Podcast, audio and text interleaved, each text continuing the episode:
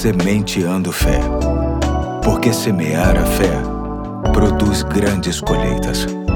Olá, aqui é o Pastor Eduardo. Hoje é terça-feira, dia 26 de dezembro de 2023. E nesta última semana do ano, quero terminar a série da semana retrasada, que tem como título Sementes para Viver Bem. E para tanto, quero ler o texto de Romanos 12, verso 21, que diz: Não se deixem vencer pelo mal, mas vençam o mal com o bem. Precisamos vencer os males da vida com o bem. Dentre tantos males, existem os fracassos, os tropeços, aquelas circunstâncias que surgem muitas vezes por nossa própria conta. E na maioria dos casos, elas surgem por causa de uma droga mais pesada do que alguns entorpecentes que se chama ego. E este problema não se instala por conta da classe social ou nível de inteligência. O ego destrói ricos e pobres, doutores e analfabetos, religiosos e ateus. Para todos, o fracasso pode ser uma grande escola, trazendo ensinamentos que ajudam a melhorar a cabeça e a vida. Vejamos algumas lições dos insucessos. Primeiro, desperta a humildade e ajuda a manter os pés no chão. Segundo, estimula a imaginação e leva a explorar novas alternativas. Terceiro, fomenta a reflexão,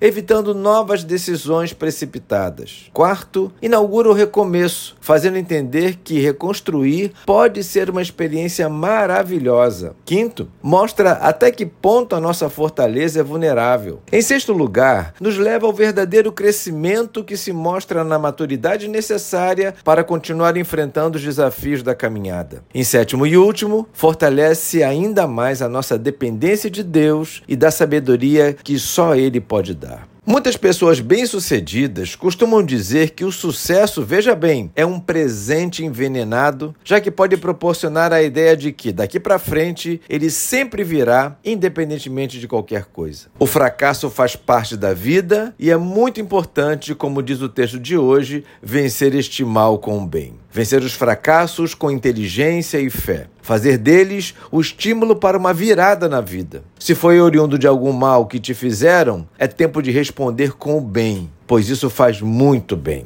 Ora ao Senhor, pedindo que Ele te ajude a vencer os fracassos conforme os ensinos dele que te ajude a entender o quanto eles podem servir de pontos de virada na sua caminhada. Que estes males sejam vencidos com todo o bem que vem de Deus, especialmente através da sua santa palavra. Que a semente de fé de hoje contribua para a sua maturidade em relação ao seu olhar para os fracassos tão comuns e pertinentes nesta vida. Hoje eu fico por aqui e até amanhã, se Deus quiser.